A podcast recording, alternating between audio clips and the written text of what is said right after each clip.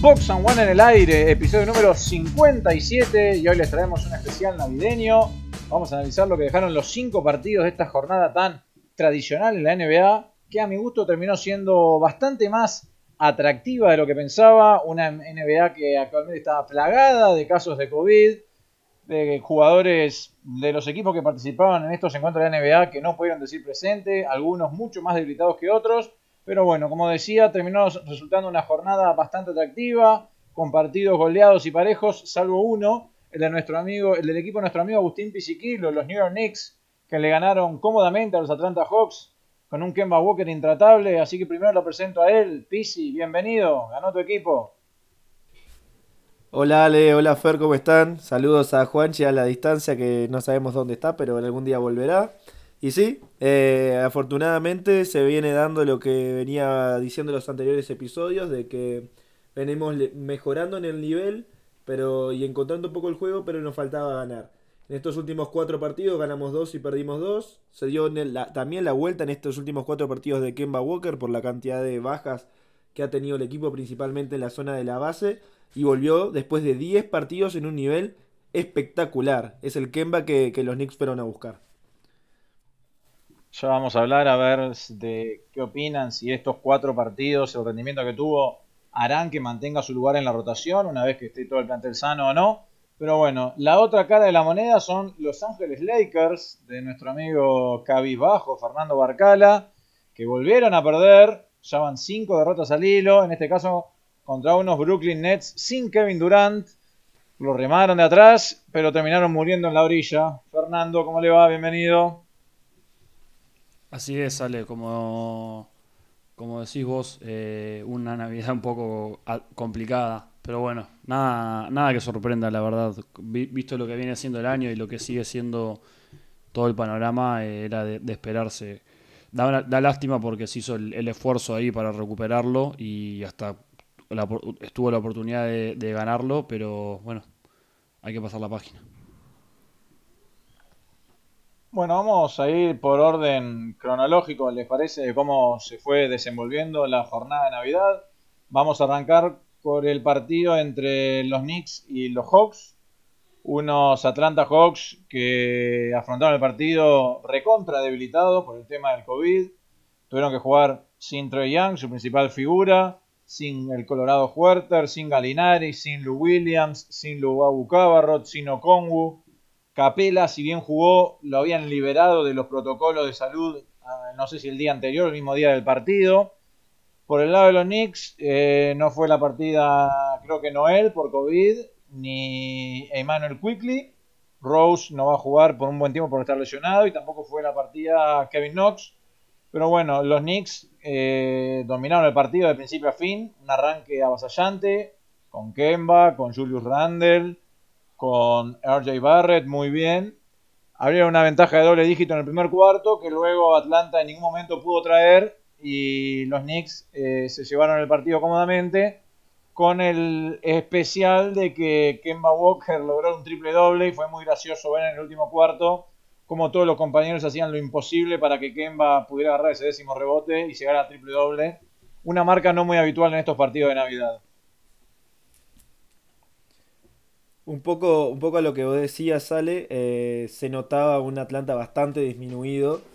Y, ya, pero a pesar de eso, algo que a los Knicks le ha costado bastante en, este, en esta temporada, que es aplanar a los equipos que tiene que aplanar. O sea, Orlando ganó 7 partidos, creo que es lo que va de la temporada, y 2 se lo ganó los Knicks en el Madison Square Garden.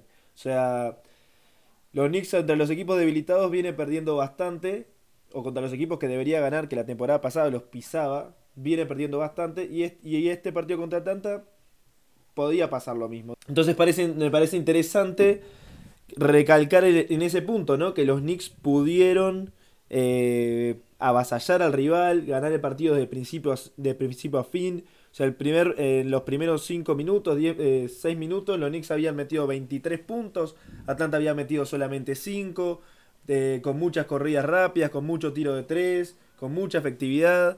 Y eso es importante. Y mantuvo el partido, ganando el partido todo el partido. Ni, en ningún momento Atlanta pudo ni siquiera cortarse a, 2, 3 puntos. Eh, lo máximo que estuvo fue en el segundo cuarto, pero ya en el, arranque del tercero los Knicks eh, volvieron a sacar una ventaja que fue definitoria en el partido. Y después, eh, destacar por parte de los Knicks el partido de Kemba, eh, el partido de Julius Randle, que no, no se desesperó, compartió la pelota, le dejó llevar el equipo a, Kemba Walker y no liderar él completamente la ofensiva, y tomar tiros como los que tiene que tirar, no forzándolo, no yendo a, a, a penetrar cuando tiene cuatro rivales enfrente. Digo, creo que Kemba en la base le da un orden a los Knicks que no se lo puede dar ningún otro, no se lo da ningún otro jugador.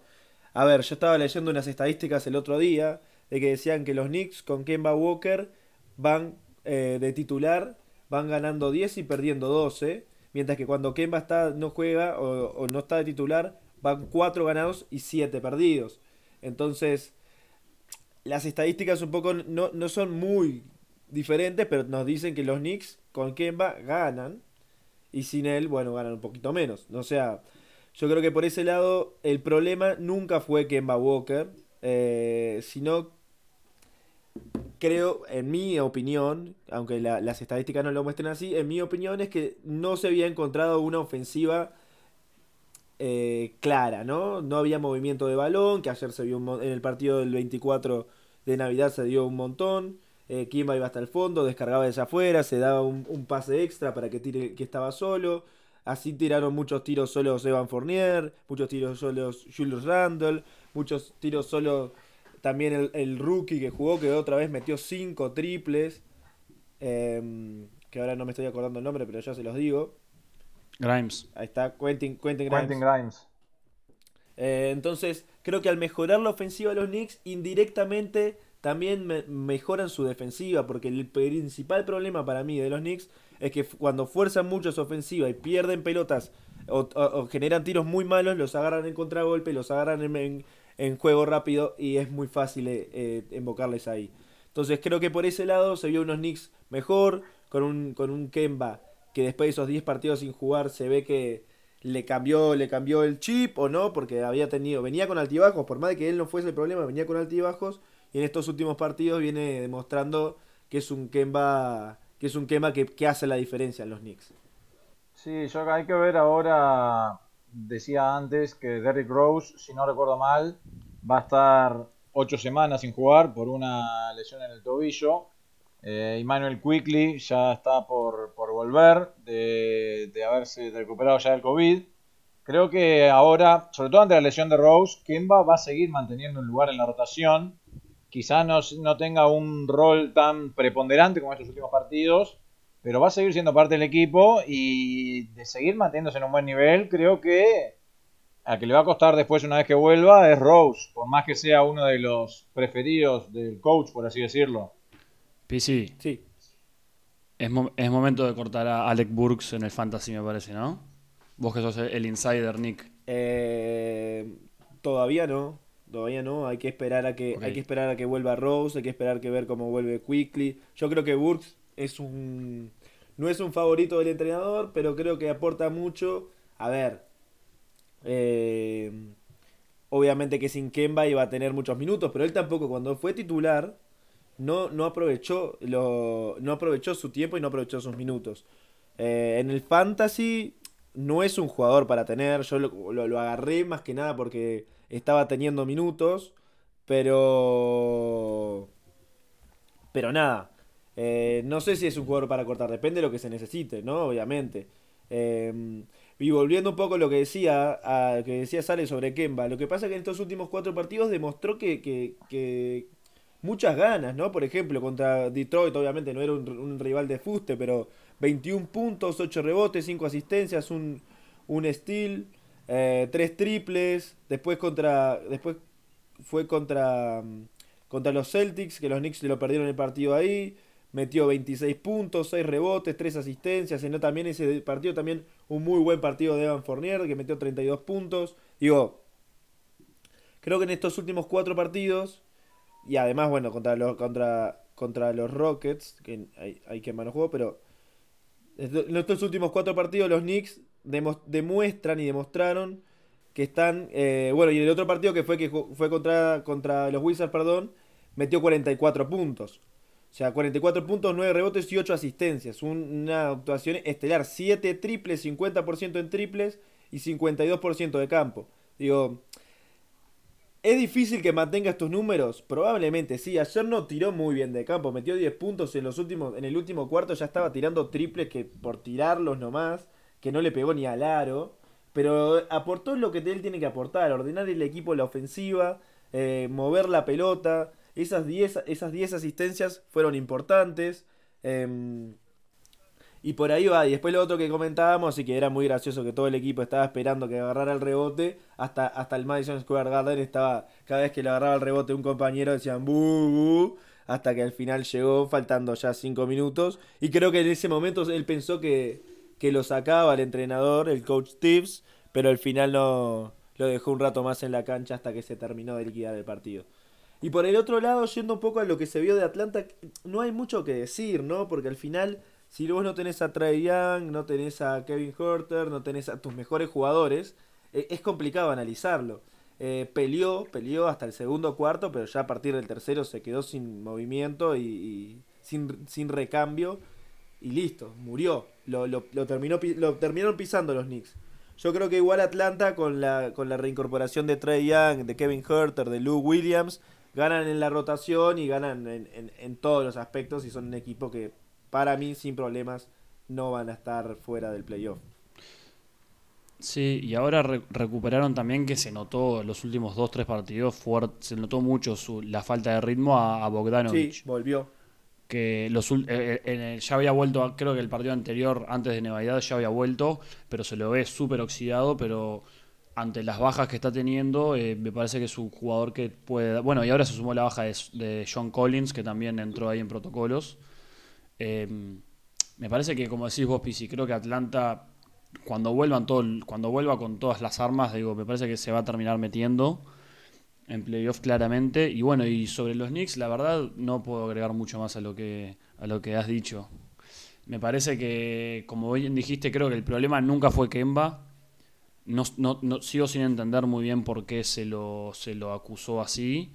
Y creo que Kemba, eh, al, como decías vos, al tener un organizador un poco más eh, nato, por decirlo de alguna manera, en Kemba, creo que le saca un poco más de presión a Randall, que un poco creo que lo que, lo que, le, pasa lo que le pasaba a Nueva York es que la ofensiva es, es, muy fácil. Es, se dan a Randall, Randall o penetra y mata, o penetra y descarga, y y, manéjense. Entonces me parece que lo que hace Kemba le saca un poco de presión y libera un poco más todo. Después estamos teniendo algunos problemas técnicos, pero vamos a seguir con el, con el, con el episodio. Siguiente partido fueron los Milwaukee Bucks contra los Boston Celtics. La verdad esto fue un partidún, pero partidún con todas las letras. Yo en un momento lo estaba viendo y cuando Boston sacó, creo que fueron 19, 20 puntos de ventaja, creo que cerca de tercero, terminando el tercero, dije, bueno, esto se terminó, saqué la compu y al rato me di cuenta que, que Milwaukee se había puesto a 11, 12 puntos, 10 puntos y dije, bueno, es momento de volver. Eh, y la realidad es que lo cierra Giannis de una manera estelar y yo me acordaba de vos, Pisi, pensando de quién era la estrella, si, si Giannis o, o Middleton, pero el cierre de Giannis en ese partido fue una cosa de locos en los dos lados de la cancha. Primero creo que mete los, de los últimos puntos, participa en muchos de ellos y lo termina cerrando con una tapa haciéndole la ayuda sobre Robert Williams, que es una absoluta locura. Y, bueno, se lo lleva a Milwaukee. No sé si Pisi, si tuviste chance de verlo. Yo vi una parte del partido y un poco de lo que vos decías ahí, Fer. Eh, Milwaukee solo había estado en el, frente en el marcador eh, al minuto del primer cuarto, que iban, que iban 5 eh, a 3 ganando. Después, o, una cosa así, creo que iban 5 a 3 o 2 a 0, no sé. Después, durante todo el partido fue ganando Boston. Todo el partido, ¿eh? Hasta que, que en el último, faltando 2 minutos en el último cuarto. Eh, recuperan esa ventaja y al final lo termina cerrando, como vos decís, de manera espectacular Giannis con esa tapa, que además la tenía, la tenía toda para perder, porque entra en una penetración eh, Jason, Tatum, Jason Tatum creo que es, que perfectamente podría haber atacado el herano, pero la sirvió bien abajo, que lo vio su compañero Robert Williams solo, y una tapa de esas que no se olvidan. Eh, que no se olvidan y, terminó cerrando el partido ahí. Espectacular lo de Giannis. Es que el movimiento que hace defensivo Giannis es, es, o sea, es una hermosura porque lo espera a Tatum para que Tatum no lo ataque y cuando ve que Tatum descarga, mete el paso, eh, gira, gira hacia la derecha metiendo el paso hacia la derecha y lo espera a Williams que saltó. O sea, Williams es un, es un jugador súper atlético, que es un, es un animal. Y la tapa pareció como que, no digo que no se esforzó, pero lo pareció como que los viste saltar a los dos y dijiste, chao, esto se lo va a tapar y no hay manera que no se la tape. La verdad que fue una locura. Y el otro que apareció en el momento clave, con un par de libres, bueno, fue Middleton y también fue Wesley Matthews, que metió dos triples, creo, en el último cuarto. Ya había metido uno, creo, y después metió el otro, el otro triple para pasar. Que la realidad es que como, como jugador, como ex jugador de los Lakers, no entiendo por qué lo dejaron ir teniendo esa mano caliente. Pero. Pero bueno, la verdad que fue un, increíble partido. ¿Vos cómo lo viste, Ale, el Boston Bucks? Bueno, problemas, problemas con la conexión, esta virtualidad maldita. Eh, la verdad que Milwaukee-Boston fue, a mi criterio, el mejor de los cinco partidos, incluso por encima del que vamos a hablar a continuación. Eh, un equipo de Boston que afrontó el partido con muchas bajas, no sé si ya hablaron de eso, y que contra todos los pronósticos tuvieron un gran arranque, llegando a abrir hasta creo que al 15 puntos de ventaja en el primer cuarto y los mantuvieron hasta el final, pero bueno, ahí en el cierre apareció la bestia de Giannis en todo su esplendor, esplendor para, permitirle a los Bucks eh, dar vuelta al partido. Hoy veía una estadística que decía que faltando 5 minutos en el último cuarto, Boston ganaba por 13 puntos y de ahí en adelante hubo una hundida de Giannis, una hundida de Giannis, una asistencia de Giannis, un doble de Giannis, ahí vino un, un punto de Jalen Brown, después libre de Giannis, un día de Giannis, bandeja de Giannis, los libres de nuevo de Jalen Brown y después los dos triples de Wesley Matthews para finalmente darle la ventaja a Milwaukee que terminó ganando. Un Giannis que había sido liberado del protocolo de COVID el día anterior y terminó con 36 puntos, 12 rebotes, 5 asistencias y dos tapas, incluida la tapa para sellar el partido en la última jugada similar, tomando en cuenta las diferencias, a la que hizo en las finales contra Phoenix la temporada pasada. Sí, estuvimos hablando un poco de eso, Ale, eh, con Fer, principalmente de la jugada de la tapa. Este, pero sí, volviendo un poco a lo que eh, habías dicho antes, Boston, de las bajas de Boston, que de eso no llegamos a hablar, que está, jugó una rotación súper corta, ocho jugadores, eh, y con dos de ellos jugando 15 y 12 minutos como Jarabi Parker, o no me acuerdo, no sé bien cómo se llama, y, y Juancho Hernán, eh, Hernán, Gómez, ¿no? Después se repartieron entre Marcos Smart, Jason Tatum, Robert Williams, Jalen eh, Robin Langford y Pritchard. Entre todos esos jugaron por, eh, mirá, Marcus Smart 40 minutos, Tatum 40 minutos, Robert Williams 38 minutos, Jalen Brown 37, Langford 25, y Pritchard 30. O sea, eh, llegaron con un equipo y, no se lo notó tan, tan, cansado, pero llegaron con muchísimos minutos arriba al final del partido. Y otra cosa que hablábamos con Fer, que fue ganando prácticamente todo el partido, está faltando un minuto, que ahí fue cuando Milwaukee logró sacar ese punto de ventaja. Y después, bueno, eh, eh, venían y venían hasta la, hasta la etapa de Janis que les terminó dando el partido. Por el otro lado, y bueno, las bajas fueron Schroeder, Danny Schroeder, eh, Al Horford que viene teniendo alguno que otro partido, pero después la gran mayoría, eh, esas son las bajas importantes, pero la gran mayoría no, no, no sumó minutos. No, a ver, eh, jugadores que son parte de la rotación habitual de Boston y que dan una buena mano, no son figuras, pero por ejemplo Josh Richardson, Grant Williams y Enes Freedom son otros tres jugadores que tampoco estuvieron en la orden, que suelen tener minutos en el equipo de Boston un equipo de Boston. Hay que también hay que tener en cuenta que, que, Marcus Smart, perdón, estuvo en duda hasta poco antes de empezar el partido por un tema en la cadera. Finalmente terminó jugando y casi todo el partido, como decía vos, Pisi. Este, pero ahora eh, creo que un jugador de Boston, eh, por un lado, que le cuesta mucho le está costando el clutch es a Jason Tatum esta temporada. Hoy leí unas estadísticas de él que está promediando en el clutch. Eh, el clutch, para que, por si alguno no sabe, eh, son los últimos 5 minutos de partido, habiendo 5 o menos puntos de diferencia. Tatum está promediando 35.3% eh, en tiros de cancha, 2 de 16 en triples. Ha intentado 51 tiros de cancha, es la segunda marca más alta de la NBA. Tan solo 4 asistencias y 9 pérdidas. En este partido en particular contra Milwaukee fue 0 de 2 con dos pérdidas en los últimos 5 minutos del partido. En esa última jugada que, le, que, asiste Robert Williams, ¿vos crees que podría haber ido a atacar el aro o también iba a ser terminado en una, en una tapa de Giannis? Giannis estaba bien parado para cualquiera de los dos casos. Sí, pero yo creo que, a ver, me parece que pensó que Giannis iba a venir con él y por eso la asistencia. No podemos perder de vista de que Giannis es un portento físico del carajo y el tipo hizo el laburo de dos personas él solito.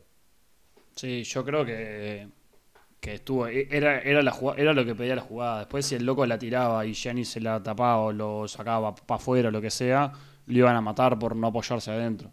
Yo creo que hizo lo lógico y estuvo, estuvo bien y un conjunto de Milwaukee que sigue demostrando que quiere repetir el campeonato. Hoy leía que con su Big Three en cancha, es decir, Holiday, Middleton y Giannis, Milwaukee está 14-2 esta temporada. O sea, quiere decir, vos ves el, el récord total, van 22-13. Quiere decir que están 8-11 cuando alguno de los tres no jugó y 14-2 cuando juegan los tres. Parece un número muy fuerte. y aparte, vos fijate que Milwaukee como esos números cuando juegan el Big Three son una locura y aparte está teniendo un rendimiento de siempre tiene algún jugador que viene desde el banco o que no es del Big Three que termina jugando bien. Grayson Allen está teniendo una excelentísima temporada. Portis el otro día tuvo unos excelentes minutos. Recién están recuperando a, a Di Vincenzo. Brook López no ha jugado y no se sabe cuándo, si ni siquiera si es que va a volver a jugar. Me parece que Conoton también, de Conoton. Conoton también ha tenido unos minutos espectaculares creo que se perfilan bien Milwaukee. Después el tiempo dirá, pero la realidad es que habían arrancado medio, medio lentos, un poco con, problemas de lesiones y eso, pero una vez que aprendieron los motores, eh, no hay con qué darle. Bueno, el mismo Wesley Matthews, que el otro día metió dos triples fundamentales en los minutos finales del partido. Y como decías, el Colorado de Vincenzo tuvo su debut después de muchos meses afuera por una lesión en el tobillo. Desde el 15 de mayo creo que no jugaba el básquet, una cosa así vos ves las estadísticas, te dicen 16 minutos, 3 puntos, 2 rebotes. Pero si vas al más menos, tuvo más 13. Es el, más 13, seguido. la tercera más alta del equipo fue del más 21 de Middleton y el más 19 de Holiday. Creo que el Colorado es un. Me parece que Grayson Allen, ahora con la vuelta de Vincenzo, Conaton, Matthews, si anda bien, es el que tiene más chance de empezar a perder un poquito su, por lo menos su cantidad de minutos, no te digo borrarse de la rotación. Sí, y bueno, y Allen también, ¿no? Vos dijiste Conoton, si no escucho mal.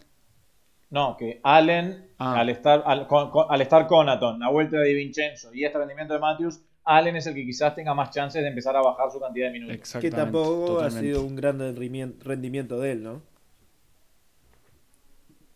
Ah, para mí ha, rendido mucho mejor de lo que se esperaba. Para lo que eran las expectativas que tenían sobre él y lo que venía demostrando en la liga, ha promediado 2, 3 triples por partido con 12, 15 puntos. Algún robo te mete también. Me parece que ha superado con creces. ¿Decís?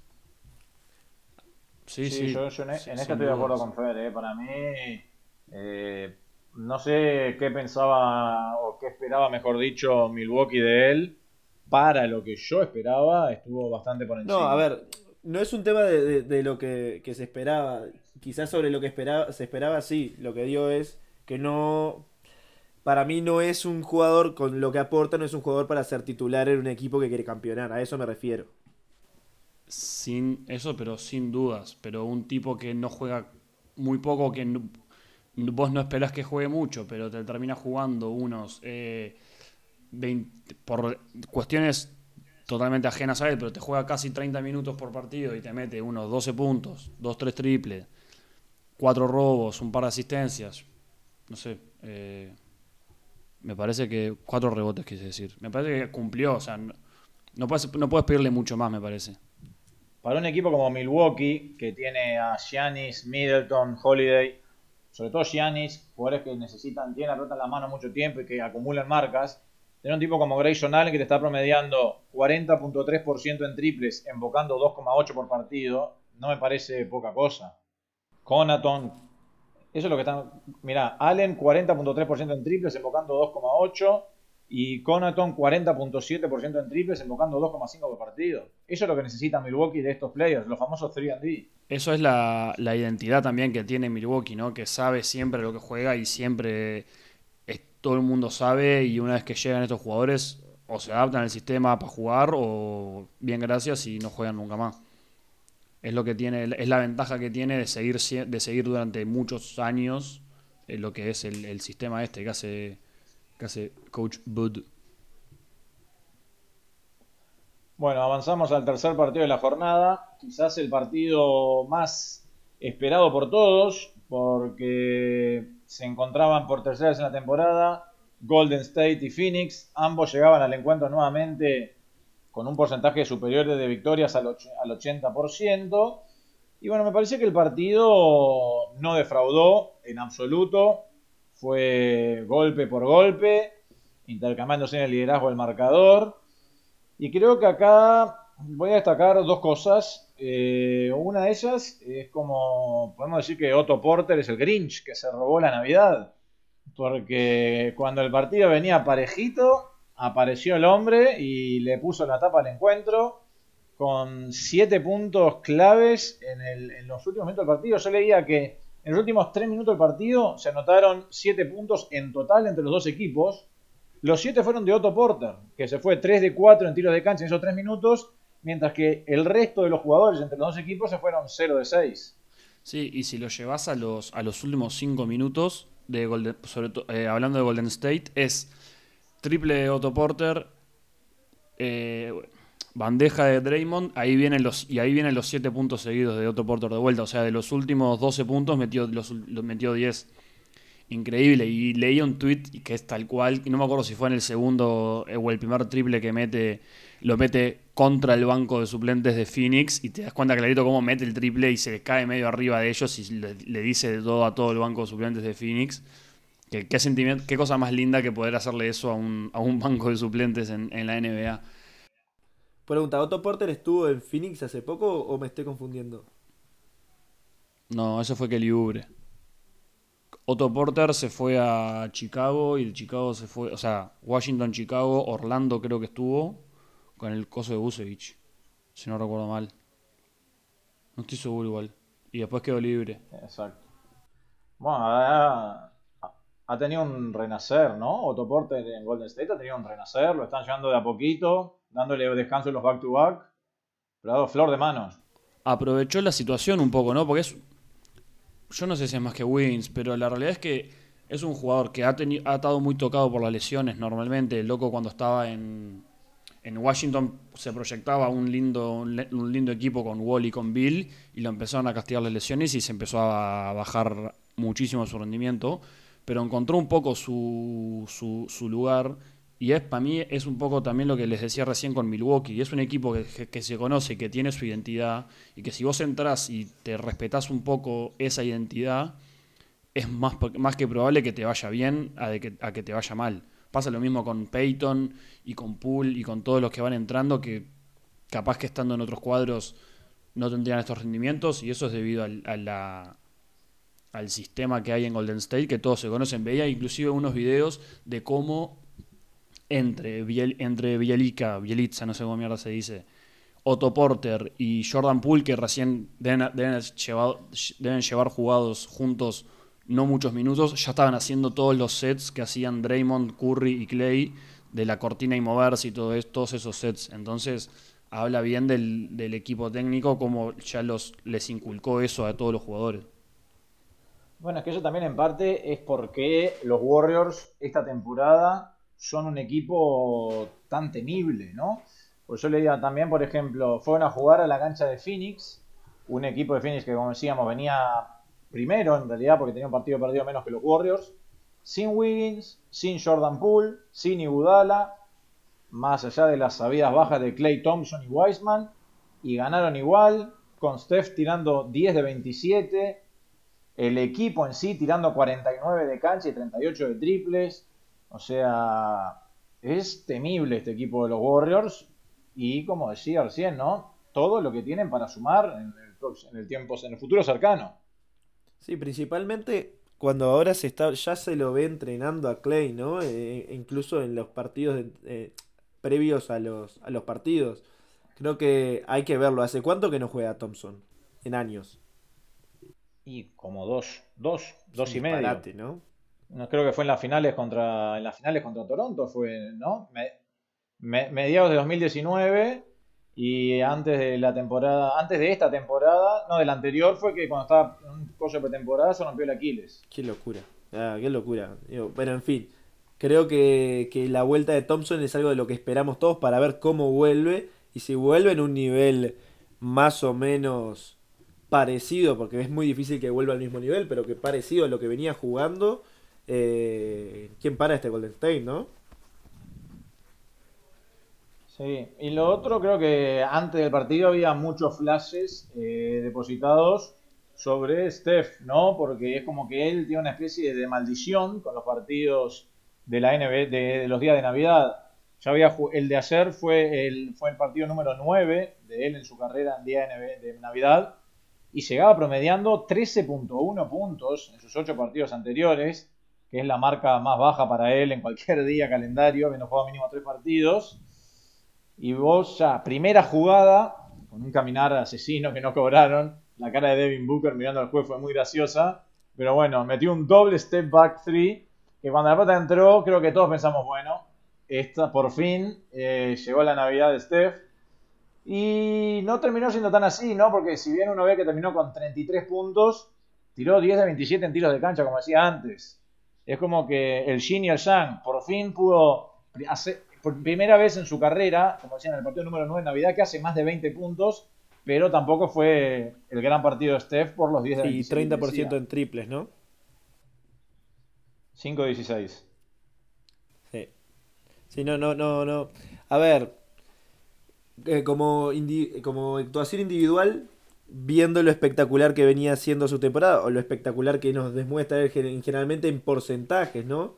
Eh, no, no fue un gran partido, pero bueno, si vas a, que a los números te dicen 33 puntos, 4 rebotes, 6 asistencias, 3 robos, una tapa, eh, más allá de 37 tiros de campo, como decías, 31 con 2 en triples, y después un 90 casi por ciento en, libres.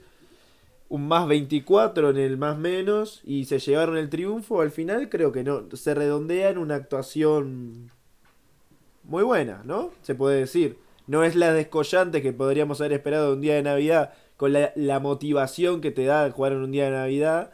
Pero yo creo que, que fue una muy buena actuación, ¿no? Sí, en líneas generales, para lo que ha sido históricamente él en Navidad, fue, un partidazo. Bueno, nos vamos a Los Ángeles, al Crypto.com oh. Arena, a partir de, del día de Navidad, que se estrenó con derrota para unos Lakers que no levantan cabeza. Como decíamos al principio, llevan cinco partidos seguidos perdiendo. En este caso, frente a unos Brooklyn Nets que afrontaron el encuentro sin Kevin Durant, que el día anterior al partido fue ingresado a los protocolos de salud de la NBA, con la vuelta de James Harden, que luego de dos semanas sin jugar estuvo 39 minutos en cancha. Y bueno, fue un partido bastante, bastante raro, primer tiempo muy parejo, sobre el cierre del tercer cuarto los Nets aceleraron y se distanciaron el marcador, habiendo 20 puntos de ventaja.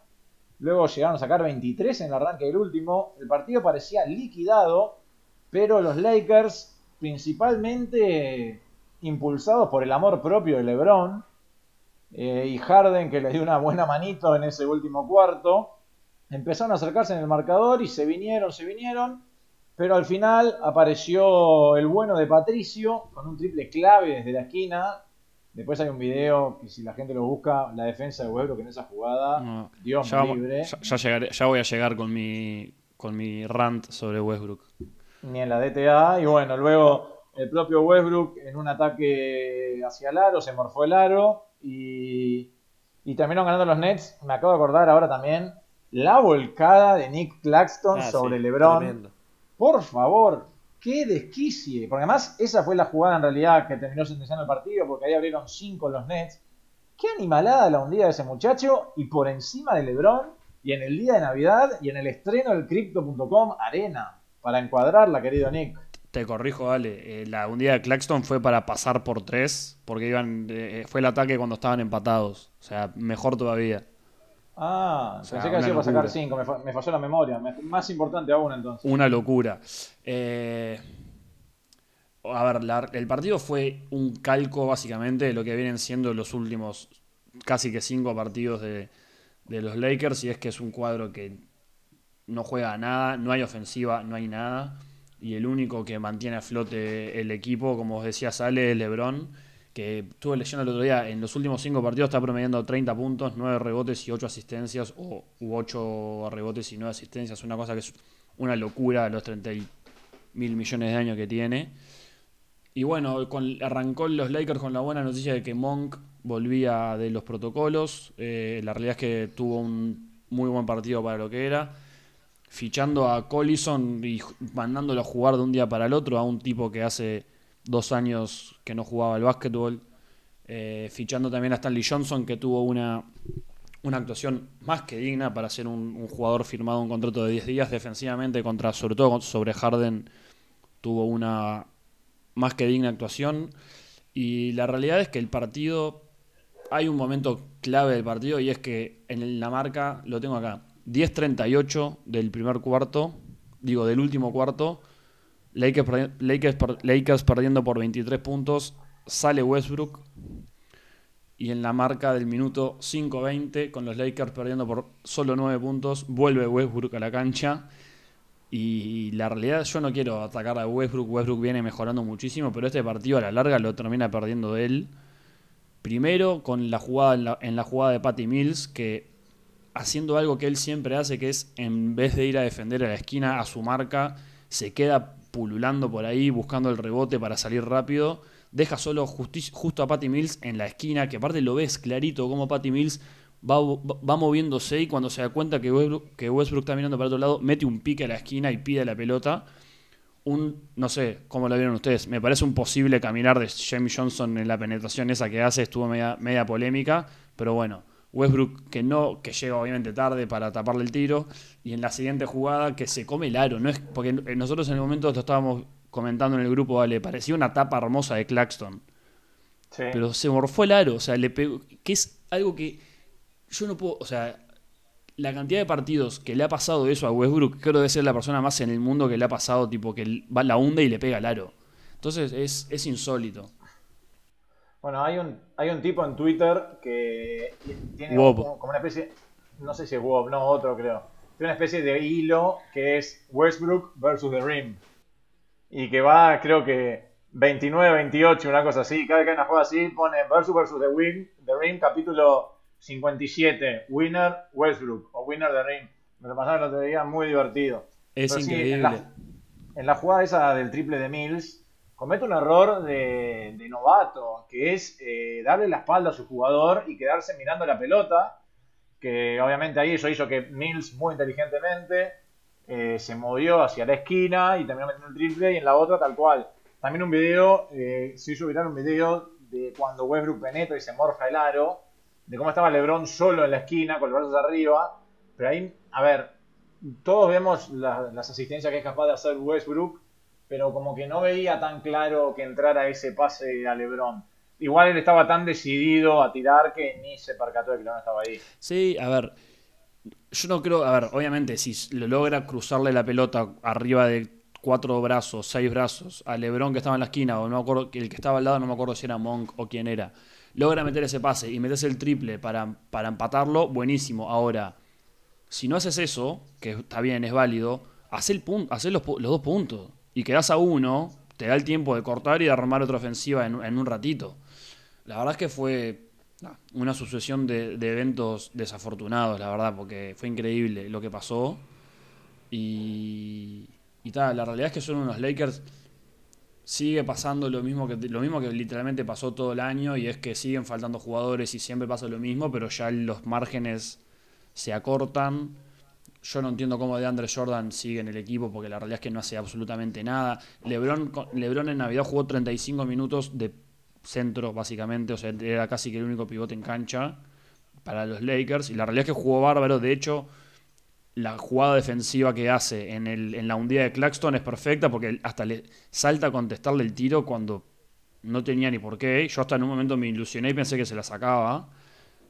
Y... Pero la verdad es que no hay mucho margen de movimiento. ¿Cuándo vuelve, ¿cuándo vuelve Davis?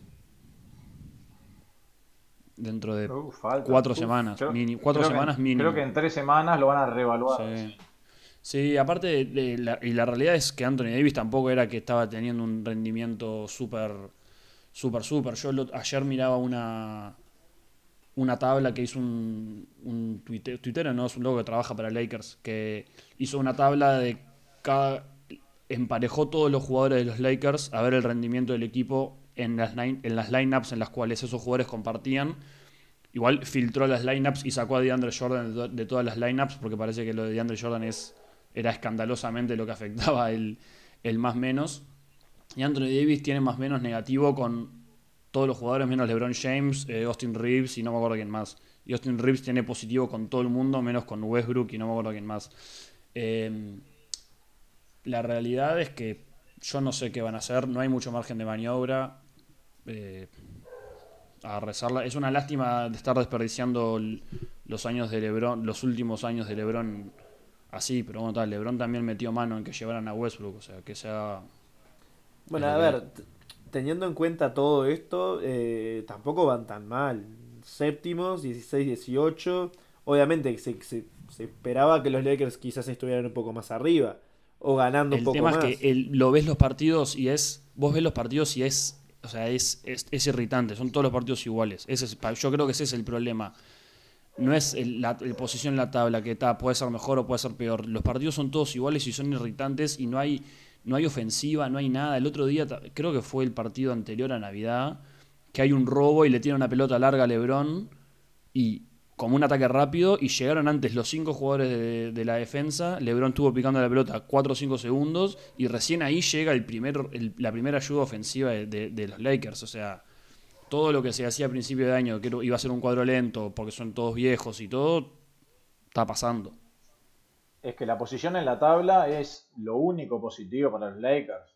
Pero si vos antes del campeonato decías que llegando casi a la mitad de la temporada, porque estamos hablando que van 34 de 41 partidos para llegar a la mitad, que los Lakers iban a ir 16-18, me parece un montón. Un LeBron que se convirtió en el, en el máximo anotador en la historia en partidos de NBA y el jugador más viejo en la historia en anotar 30 puntos en un partido de, de Navidad.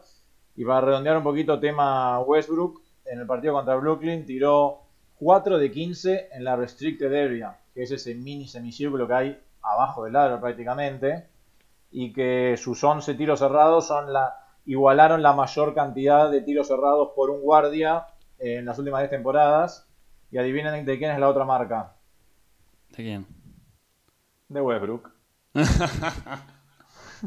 contra, los, contra los Nuggets el 22 de enero de 2020 también erró 11 tiros en, la, en la restricted area. Y el otro que leía era que desde que Westbrook entró a la liga, eh, partido, lleva 40 partidos con 30% o menos de eficacia en tiros de cancha, intentando 20 o más tiros por, en esos partidos. 40. Los que lo siguen son Harden y Lillard, con 26. Westbrook en Navidad tiró 4 de 20 y aún así registró un triple doble, ¿no? Como muchas veces las estadísticas no reflejan lo que se ve en cancha.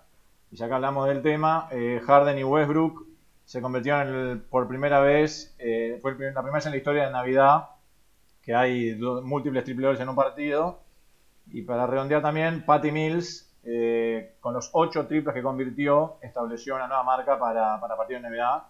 El bueno de Patricio, que la verdad, espectacular lo que jugó ese día. Sí, otra cosa que, que leía en Twitter es tanto Patty Mills, o sea, estos cuadros como los Lakers, los Nets y eso que están complicados con el tema salarial, hay una mid-level exception que son unos 5 o 6 millones de dólares con el cual vos te puedes traer obviamente un jugador por ese rango lo importante que es embocarle al jugador en ese rango, los Nets trajeron a Patty Mills, que está rindiendo locuras. Los Lakers llevaron a Kendrick Nunn, que todavía no jugó ni un partido. O sea, ahí se ve también las cosas diferencias. es suerte y verdad porque te puede tocar o no, pero está, es la realidad. Bueno, y por último, eh, se enfrentaron Utah Jazz y Dallas Mavericks. Obviamente que, a ver, cuando se fijó este partido, todo el mundo esperaba ver a Luca el día de Navidad contra un equipo de Utah muy bueno, pero lamentablemente Luca no fue de la partida, lesión, más COVID, no sé bien cuál de los dos motivos fue, pero no jugó. Dallas, que afrontó el equipo básicamente con una banda de ciudadanos eh, y por Singis. Y arrancó muy bien Dallas, llegó también a abrir una ventaja de doble dígito en el primer cuarto, pero Utah rápidamente lo trajo. De todos modos, Dallas logró mantenerse en partido hasta los minutos finales, eh, pero luego finalizó sucumbiendo, 120-16 fue el resultado final. Pero bueno, me parece que en este caso, sobre todo, y en Atlanta quizás, el tema del COVID le sacó el atractivo al partido. Lo único divertido por el lado de Dallas fue ver cómo revivieron a varios jugadores que pensamos que nunca iban a volver a jugar en la NBA, caso de, no sé, Marquis Chris, Brandon Knight y Theo Pinzón. Mientras que por el lado de Utah, bueno, Utah creo que, si no entendí mal a lo que dijeron en la transmisión, de los 10 equipos que jugaron, Utah era el único que no tenía ningún jugador en los protocolos. Y aún así tuvo que transpirar la gota gorda para, poder vencer a unos debilitados Mavericks. Sí, y eso de Utah, que bueno, no, es que haya entrado en protocolos, pero le, lo, lo, mufaron ahí a por Utah, que ahora Mitchell se pierde dos partidos por lesión de espalda.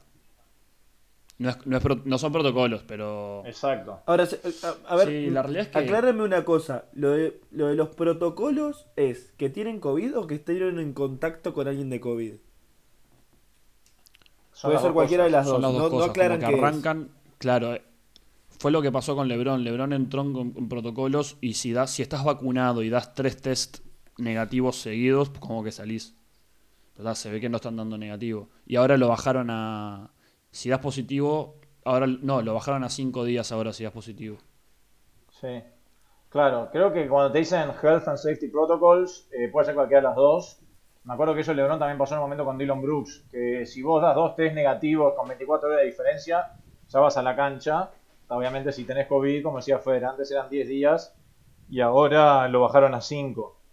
Creo que un poco influenciado por lo que pasa en la NFL, que el periodo de tiempo era bastante más corto que en la NBA. Ok, creo que, creo que es algo positivo si no terminan infectando a otras personas, a otros jugadores.